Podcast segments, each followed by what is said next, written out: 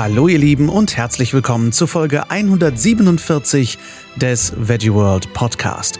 Ich bin Lars und spreche jeden Montag über Veganismus, Umwelt, soziale Gerechtigkeit und darüber, wie wir alle jeden Tag die Welt retten können. Heute spreche ich über den Fußabdruck unserer Nahrung. Schön, dass ihr eingeschaltet habt, ihr Lieben.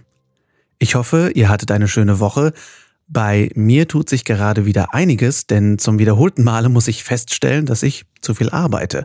Und ich befinde mich gerade das zweite Mal in einem halben Jahr im Prozess zu lernen, mehr Nein zu sagen. Und das ist als selbstständiger Künstler nicht gerade leicht.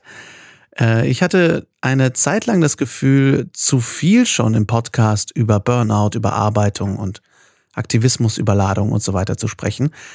Anscheinend habe ich aber selber noch nicht so ganz diese Nachricht empfangen. Ich habe den Schuss noch nicht ganz gehört und deswegen ähm, werde ich es wohl weiter behandeln. Und deswegen auch an dieser Stelle nochmal ganz kurz, bevor wir uns dem Thema widmen, meine momentane Perspektive. Es ist natürlich gerade in diesen Zeiten sehr schwer für viele Menschen, sowohl sozial als auch natürlich wirtschaftlich. Und ich spreche hier für mich aus einer wie üblich extrem privilegierten Situation heraus, dass, ähm, dass ich das Gefühl habe, mich zu überarbeiten und dementsprechend Arbeit weggeben zu müssen und eben auch zu können. Viele Menschen haben diese Option nicht. Das verstehe ich total gut, dass viele Menschen sich gerade überarbeiten oder viel arbeiten müssen und eben nicht weniger machen können. Gleichzeitig möchte ich zumindest den Gedankenimpuls loswerden, dass wir immer wieder reflektieren sollten. Macht mich das, was ich gerade tue, glücklich? Hält es mich gesund? Schafft es ein gutes Umfeld für meine Lieben und mich? Oder stresst es mich? Macht es mich fertig? Macht es mich müde oder unglücklich? Und vor allem müssen wir natürlich darauf achten, dass unsere Arbeit uns nicht krank macht.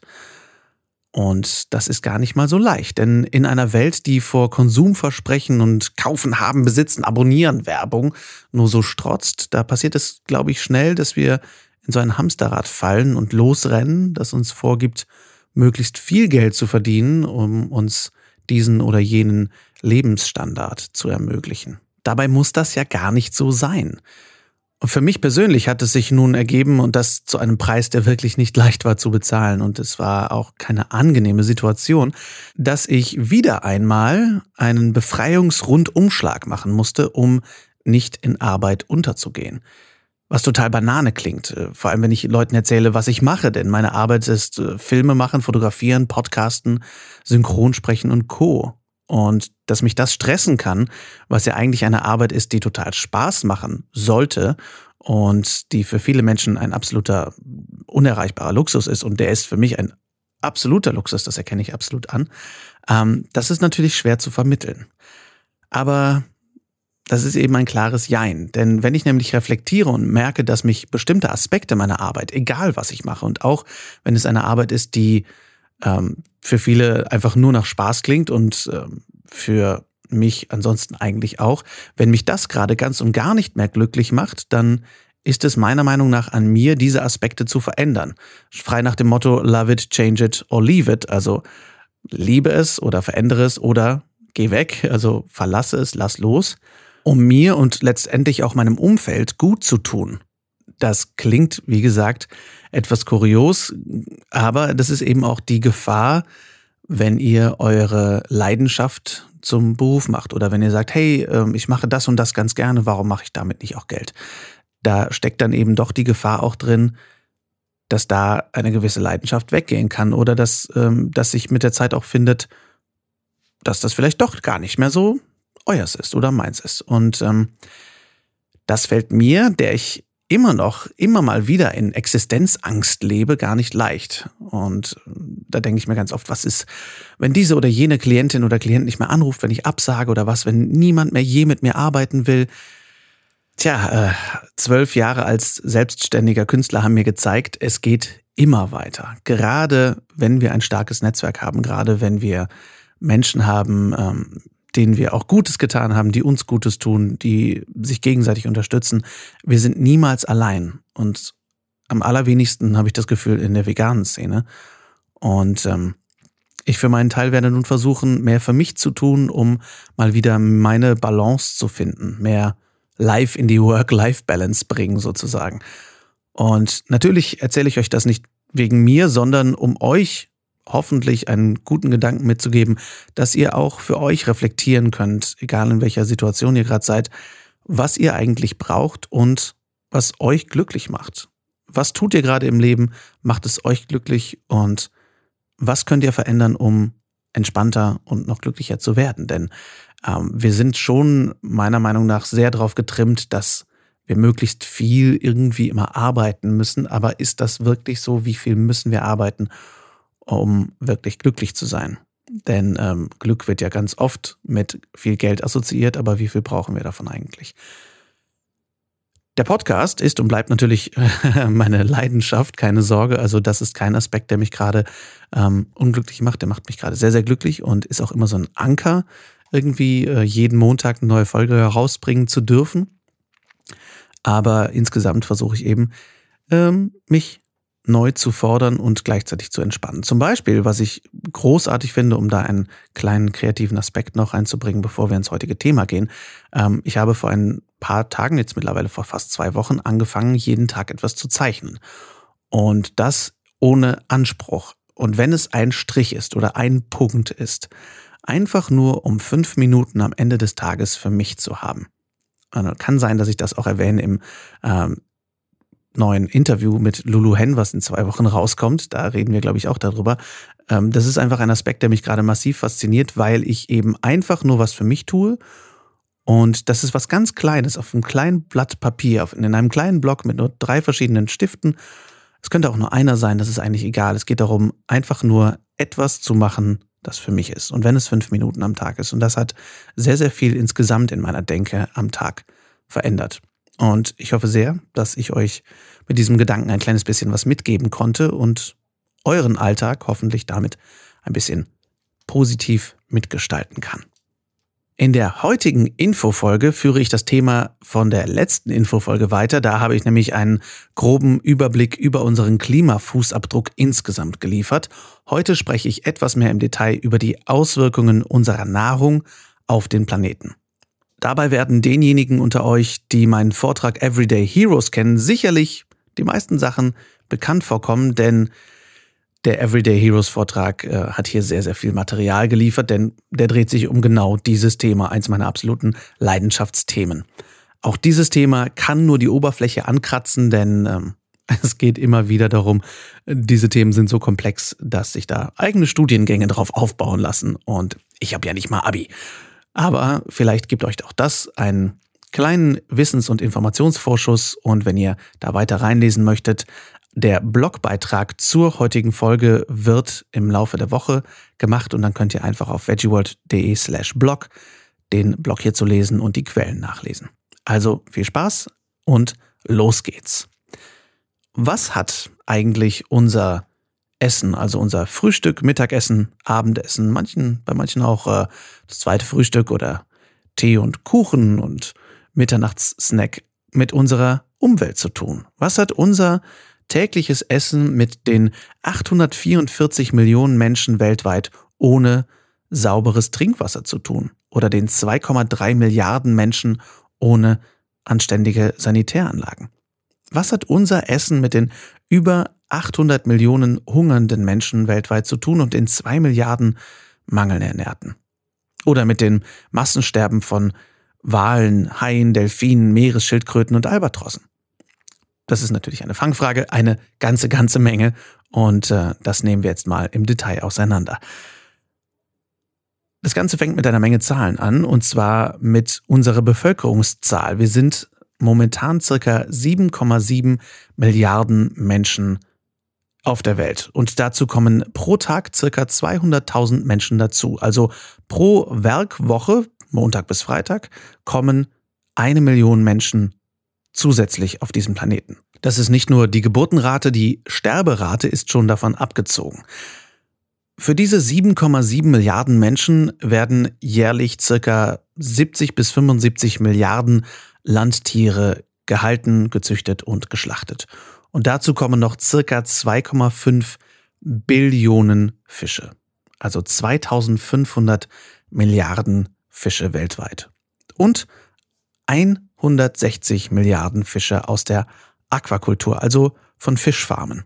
Aber wie viel essen wir eigentlich davon? Wer isst hier genau was? 88,4 Prozent der deutschen Bürgerinnen und Bürger essen mischköstlich. Dazu kommen dann noch ca. 10 Prozent ovo-lacto-vegetarische Menschen, also Menschen, die Milch, Eier, Honig und so weiter essen, und ca. 1,6 Prozent VeganerInnen. Und bei dem Lebensstil, das haben wir in der letzten Folge ja schon geklärt, den wir momentan so führen, und da hat die Ernährung einen enormen Anteil dran, bräuchten wir momentan über drei Planeten Erde. Und das ist auch kein Wunder, denn die Tierhaltung verbraucht enorme Ressourcen. 80 Prozent der weltweiten Agrarfläche geht auf Kosten der Tierhaltung, nämlich vor allem aufs Tierfutter. Und ein Drittel unseres Trinkwassers geht zugunsten der Tierhaltung. 45 Prozent der eisfreien Landmasse weltweit, also fast die Hälfte der eisfreien Landmasse weltweit, geht auf das Konto der Tierhaltung. Aber dafür bekommen wir auch einiges zurück, nämlich das 130-fache an Exkrementen, was die Menschheit selbst jemals produzieren könnte. Eine Farm mit 2000 Kühen in Amerika erzeugt circa so viel Exkremente jeden Tag wie eine Stadt mit 40.000 EinwohnerInnen. Und allein in Deutschland produzieren wir jedes Jahr ca. 200 Millionen Kubikmeter Gülle pro Jahr. Und das erzeugt natürlich eine Menge Treibhausgase. Über die haben wir auch in der letzten Folge schon gesprochen. 18 Prozent der weltweiten Treibhausgase gehen alleine auf das Konto der Tierhaltung. Das sind immer noch 5 Prozent mehr als der gesamte Verkehrssektor. Also sämtliche Schiffe und Flugzeuge und äh, Kreuzfahrtschiffe und Züge und so weiter und so fort erzeugen weniger Klimagase als die Tierhaltung. Mit diesen Klimagasen ist natürlich mehr als nur CO2 gemeint, sondern vor allem auch Methan und zum Beispiel auch Stickstoffoxid. Das fand ich sehr spannend in meinen Recherchen, denn Stickstoffoxid wird zu 65 Prozent in unserer Atmosphäre durch Tierhaltung erzeugt. 65 Prozent des Stickstoffoxids in der Atmosphäre sind durch die Tierhaltung entstanden. Und Stickstoffoxid ist deswegen spannend, weil es 296 mal schädlicher fürs Klima ist als CO2 und über 100 Jahre braucht, um abgebaut zu werden. Was sollen wir also tun? Sollen wir nur Bio essen? Bio ist definitiv ein Schritt in die richtige Richtung, löst aber unsere Ressourcenprobleme nicht. Und überhaupt essen wir sehr viel weniger tierische Bioprodukte, als wir das allgemein hin so denken. Ich weiß nicht, ob ihr das schon mal gehört habt. Ich habe es schon ein paar Mal gehört. Wenn ich Fleisch esse, dann nur ganz wenig und wenn, dann nur beim Biometzger um die Ecke. Und das ist ein interessanter Satz, denn es ist nachweislich so, dass wir nur circa 1,5 Prozent unserer tierischen Lebensmittel in Deutschland aus der Biohaltung beziehen. 1,5 Prozent. Aber nehmen wir mal an, wir würden alle Bio essen. Wäre das wirklich für unsere Ressourcen besser? Natürlich geht es den Tieren marginal besser in Biohaltung. Ja, da könnt ihr auch zum Thema Tierschutz äh, in unsere Animal Equality Folge reinhören. Wir können uns aber die Frage stellen, wie viel besser geht es zum Beispiel einem Mastschwein in der Stallhaltung, in der Massentierhaltung oder in der Premium-Biohaltung? Laut Tierwohl-Label äh, von factory.de hat ein Schwein in der Masthaltung in Stallhaltung, also Kategorie 1 der schlechtesten Massentierhaltung, circa 0,75 Quadratmeter Fläche zum Leben. 0,75 Quadratmeter. In der Premium Biohaltung hat es 1,5 Quadratmeter und 0,667 Quadratmeter Außenfläche. Und das hat es nicht zum Netflix gucken abends oder zum zwischendurch mal da Rückzug haben, sondern zum Leben. Und das ist meiner Meinung nach immer noch sehr, sehr wenig Platz zum Leben, ganz abgesehen davon, dass es trotzdem am Ende seines Lebens, sehr frühen Ende seines Lebens, keinen natürlichen Tod erleben darf, sondern geschlachtet wird. Dazu kommt, dass letztendlich dann eben doch mehr Ressourcen verbraucht werden, um Biotiere zu halten, denn Biotiere verbrauchen mehr Platz, sie verbrauchen mehr Wasser, mehr Nahrung, weil sie länger leben und erzeugen dadurch auch mehr Klimagase. Okay, essen wir also nur wenig Fleisch, ganz wenig, einmal die Woche beim Biometzger um die Ecke. Was wäre denn dann? Das würde immer noch unser Klimaproblem nicht ganz lösen. Es wäre definitiv deutlich besser. Allerdings würden wir dann immer noch 10,7 Milliarden Landtiere schlachten. Wir würden immer noch über 320 Milliarden Fische fangen und wir würden immer noch das 18-fache an Exkrementen und Gülle erzeugen mit der Tierhaltung von dem, was wir jemals selber erzeugen könnten. Was tun wir also? Sollen wir nur noch Sojawurst essen? Aber Sojawurst und Sojamilch zerstören doch den Regenwald. Das haben wir doch schon so oft gehört. Haben wir auch schon behandelt im Podcast. Ich fasse es trotzdem hier nochmal zusammen. Jein. Soja zerstört in der Tat den Regenwald, allerdings gehen 80 Prozent der Regenwaldrodung für Soja auf das Konto der Tierfuttermittelindustrie. 15 Prozent des Sojas aus Südamerika gehen als Sojaöl in Kosmetika und andere Produkte und nur 5 Prozent gehen in Tofu und andere Menschennahrung. In Deutschland konsumieren wir allerdings hauptsächlich europäisches Soja aus Österreich, Italien, der Schweiz und so weiter. Die Regenwaldrodung sollte trotzdem nicht vernachlässigt werden, denn für diese Regenwaldzerstörung gehen jedes Jahr eine Fläche von 137.000 Quadratmetern drauf. Das ist die Fläche von Nordrhein-Westfalen, Baden-Württemberg und Bayern, die wir jedes Jahr in Brand stecken. Wenn man jetzt denkt, ich möchte gar nicht so gerne, dass der Regenwald brennt, dann ist das ein sehr guter Gedanke, denn 20 Prozent, also ein Fünftel unseres Sauerstoffs weltweit, wird in den Regenwäldern erzeugt. Es heißt nicht umsonst, dass die Regenwälder unsere grüne Lunge sind und die ist stark beschädigt, denn von den ursprünglich mal 15 Prozent der weltweiten Fläche, die von Regenwald bedeckt wurden, haben wir nur noch ein Zehntel übrig. 1,5 Prozent.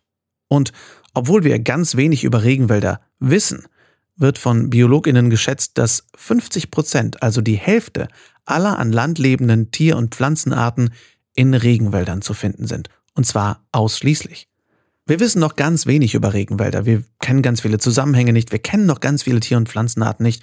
Und dennoch wird davon ausgegangen, dass jeden einzelnen Tag 137 Arten für immer ausgelöscht werden. Okay, essen wir also gar kein Fleisch mehr. Überzeugt. Aber Fisch essen wir schon, denn Fisch ist ja gesund, ne? Und ähm, Fisch soll ja auch, ist ja auch leise, wenn er stirbt und so. Und wir haben ja so viel davon, weil das Meer ist ja auch groß.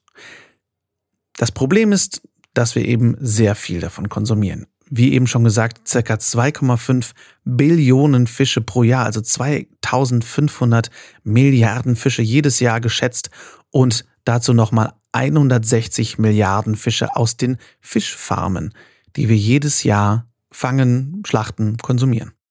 Und ein Drittel der gefangenen wilden Fische gehen als Fischfutter in die Aquakultur. Also ist Aquakultur auch da nicht wirklich nachhaltig, weil wir einen anderen tierischen Rohstoff brauchen, um diesen dann von uns zu konsumierenden Rohstoff letztendlich zu füttern. Und diese 2600 Milliarden Fische, diese 2,6 Billionen, sind dann auch noch die Fische, die wir nur im Netz haben wollen. Aber pro Kilogramm Fisch, den wir fangen, kommen auch noch 5 Kilogramm Beifang hinzu. Und das sind dann nicht nur Fische, die uns insgesamt erstmal egal sind, sondern auch nette Typen wie Flipper, denn jedes Jahr landen ca. 300.000 Wale und Delfine in den Fischernetzen und Fangleinen der Fischerboote. Dazu kommen noch 100.000 Albatrosse, 250.000 Meeresschildkröten und 100 Millionen Haie. Das sind drei Haie die Sekunde. Und Haie haben natürlich bei uns einen schlechten Ruf, durch den weißen Hai und Hollywood und so weiter und so fort. Haie sind aber extrem wichtig für das Ökosystem. Sie sind eine Gesundheitspolizei, besonders in Korallenriffen, die ohnehin schon sehr zu kämpfen haben. Und da stellt sich jetzt die Frage, wie kann Fischerei noch als nachhaltig bewertet werden? Wie kann es sein, dass es Fischeinkaufsratgeber gibt, die als App von selbst Umweltschutzorganisationen wie WWF und Greenpeace zur Verfügung gestellt werden?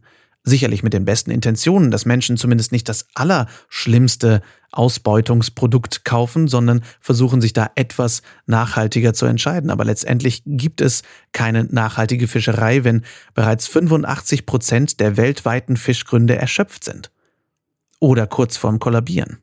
Die Food and Agriculture Organization, die FAO, ein Teil der Vereinten Nationen, der UN, geht davon aus, dass wenn wir so weiterfischen, bis 2050 sämtliche Fischgründe erschöpft sein werden.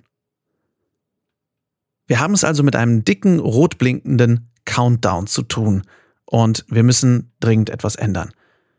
Die heißesten jemals verzeichneten Jahre jemals waren bei den Top 5, alle nach 2010. Wo ein Jahr nach dem nächsten neue Klimarekorde bricht. Und da müssen wir dringend etwas tun. Da habe ich ein schönes Zitat für euch von einem der Begründer der Permakultur, Bill Mollison.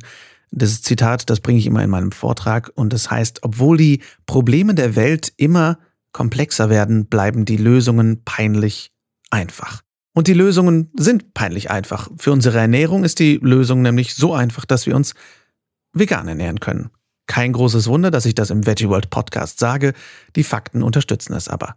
Es gibt keine effizientere Ernährung als die rein pflanzliche, wenn wir uns einfach mal anschauen, wie viel Energie verwendet wird, um uns tierische Produkte zu liefern. Denn für 100 Kilokalorien Energie, die wir als Futter in ein Tierprodukt stecken, bekommen wir natürlich nicht 100 Kilokalorien da wieder raus. Wir verlieren enorm viel dieser Energie. Für Milch zum Beispiel verlieren wir 60 Prozent der Energie, für Hühnchenfleisch bereits 88 Prozent, für Schweinefleisch 90 Prozent und für Rindfleisch 97 Prozent der Energie, die wir in das Produkt stecken. Das würden wir bei kaum einem anderen Produkt so mitmachen, denn das würde bedeuten, dass wir zum Beispiel, wenn wir drei Kilometer Auto fahren wollen, trotzdem für 100 Kilometer tanken müssten. Das würde keiner bezahlen. Tun wir jetzt aber, weil das Ganze natürlich subventioniert wird. Und ja, für Subventionen kommt irgendwann auch mal eine eigene Infofolge. Die ist aber sehr, sehr rechercheintensiv und deswegen äh, werden wir dem Ganzen eine eigene Folge widmen, die auch noch ein Weilchen dauert. Aber sehr, sehr spannendes Thema. Wir sparen also nicht nur Energie bei pflanzlicher Nahrung, wir sparen auch eine ganze Menge Wasser. Ich habe mir mal angeschaut, wie viel wir eigentlich an tierischen Lebensmitteln für 1000 Liter Wasser bekommen im Vergleich zu pflanzlichen Lebensmitteln. Und auch da habe ich die FAO befragt, die Food and Agriculture Organization von der UN. Und die hat mir gezeigt, dass 1000 Liter Wasser mir folgende tierische Lebensmittel liefern. Und zwar entweder 0,04 Gramm Schokolade oder 0,06 Gramm Rindfleisch oder 16 Gramm Schweinefleisch, 14 Gramm Käse 18 Gramm Butter, 5 Eier, 23 Gramm Hühnerfleisch oder 300 Milliliter Milch. An pflanzlichen Lebensmitteln bekommen wir etwas mehr. Da bekommen wir pro 1000 Liter Wasser 300 Gramm Datteln oder 300 Gramm Reis, beides sehr wasserintensiv. Wir bekommen 1,1 Kilogramm Mais oder fast anderthalb Kilogramm Äpfel, 4 Kilogramm Kartoffeln, 5 Kilogramm Kohl 5,5 Kilogramm Tomaten oder 7,6 Kilogramm Salat. Das sind natürlich alle wieder so, oh, veganer Salat. Ja, ist aber deutlich mehr als zum Beispiel 0,04 Gramm Milchschokolade. Oder 23 Gramm Hühnchenfleisch. Jetzt ist natürlich eine Fangfrage, die da heißt, wovon werden wir eher satt? Von den 480 Gramm tierischen Lebensmitteln für 8000 Liter Wasser oder von den über 25 Kilogramm pflanzlicher Lebensmittel, die wir ebenfalls für 8000 Liter Wasser bekommen? 8000 Liter Wasser, entweder 480 Gramm tierische Lebensmittel oder 25 Kilogramm pflanzliche Lebensmittel. Das Ganze hat also einen deutlich, deutlich geringeren Abdruck auf unsere Erde, auf unsere Ressourcen und wir können was ganz wahnsinnig Irres damit machen. Wir können auch Menschen, die bedürftig sind, Menschen, die Essen brauchen, die mangelernährt sind, die kein sauberes Trinkwasser haben, deutlich mehr damit unterstützen, dass wir uns pflanzlich ernähren und dementsprechend weniger Ressourcen verbrauchen. Es ist also wie üblich nicht nur eine Umweltentscheidung, sondern auch eine soziale Entscheidung. Und Abschließend möchte ich ganz gerne sagen, eins der liebsten Argumente, die ich gegen Veganismus jemals gehört habe, ist, ähm, dass wir leider nicht vegan leben können, weil Hafermilch einfach nicht so gut im Kaffee schäumt. Und ich finde, das ist ein Satz, den können wir den zukünftigen Generationen wirklich nicht aufs Brot schmieren, was Prioritäten angeht. Sorry, Kids, für die zerstörte Erde, aber Hafermilch schäumt einfach nicht so gut im Kaffee. Ich finde, das können wir einfach nicht bringen und deswegen sollten wir unsere Prioritäten überdenken und informierter einkaufen. Ich hoffe sehr, die Folge hat euch gefallen. Natürlich ist auch das wieder nur ein grober Überblick über das Thema. Ansonsten würde es den Rahmen sprengen. Ich hoffe dennoch sehr, ihr habt euch ein bisschen was mitnehmen können. Schreibt mir natürlich wie immer sehr gern eure Fragen, Themenwünsche und Gedanken an lars.veggieworld.de oder bei Instagram at larswalterofficial und folgt uns auch sehr gern at officialveggieworld. Tipps, wie ihr anfangen könnt, vegan zu leben, schreibe ich euch natürlich in die Show Notes. Da gibt es natürlich den Veggie World Blog, wo ihr super viele Rezepte kriegt. Da könnt ihr natürlich in die vorigen Folgen des Podcasts reinhören, ganz klar. Wenn ihr jetzt erst einsteigen solltet in den Podcast, wenn ihr noch nie vorher hiervon gehört habt, dann hört gerne in die frühen Folgen rein. Da behandeln wir sehr viele Basics, werden aber auch in Zukunft wieder mehr Basics behandeln. Und wenn ihr gerade starten möchtet, dann schaut euch sowas an wie veganuary.de oder veganstart.de, Challenge22 oder andere Seiten. Das Ganze packen wir euch natürlich in die Show Notes. Wenn ihr uns unterstützen möchtet, dann abonniert sehr gerne den Podcast in der App eurer Wahl, vor allem natürlich bei Spotify, Google Podcasts und iTunes. Schreibt uns sehr gerne eine Rezension, schenkt uns gerne ein Däumchen hoch oder ein Herzchen unter den Podcast-Posts bei Instagram und Facebook, denn das ist nicht einfach nur so zum Spaß, denn so können wir mehr Menschen erreichen und sie jeden Montag mit Tipps, Infos und Interviews füttern. Und das wäre ganz wundervoll. Vielen lieben Dank auch für die Nachrichten, die ich letzte Woche bekommen habe, in den letzten zwei Wochen, wo mir wieder zwei wundervolle Menschen geschrieben haben, dass der Podcast sie dabei begleitet hat, dass sie vegan wurden, obwohl sie teilweise eigentlich nur vegetarisch werden wollten. Finde ich großartig. Vielen, vielen Dank für eure Nachrichten. Sowas freut mich immer mega. Also, wenn ihr selbst mit dem Podcast irgendeine Geschichte teilen möchtet, was der Podcast so mit euch gemacht hat oder wie der euch begleitet hat bei irgendwelchen Ideen oder Umsetzungen in eurem Lebensstil, dann schreibt mir das sehr, sehr gerne. Ich freue mich da immer mega drüber. Wir hören uns nächsten Montag wieder. Da machen wir in der neuen Folge Herdgeflüster mit Jesse und Christina veganes Eis. Und da freue ich mich natürlich ein klitze, klitzekleines bisschen drauf. Da gibt es natürlich dann auch wieder Rezepte für und es wird ganz wundervoll. Bis dahin, rockt die kommende Woche, lasst uns aufstehen und loslegen. Für die Tiere, für die Umwelt und für uns alle. Viel Spaß beim Weltretten.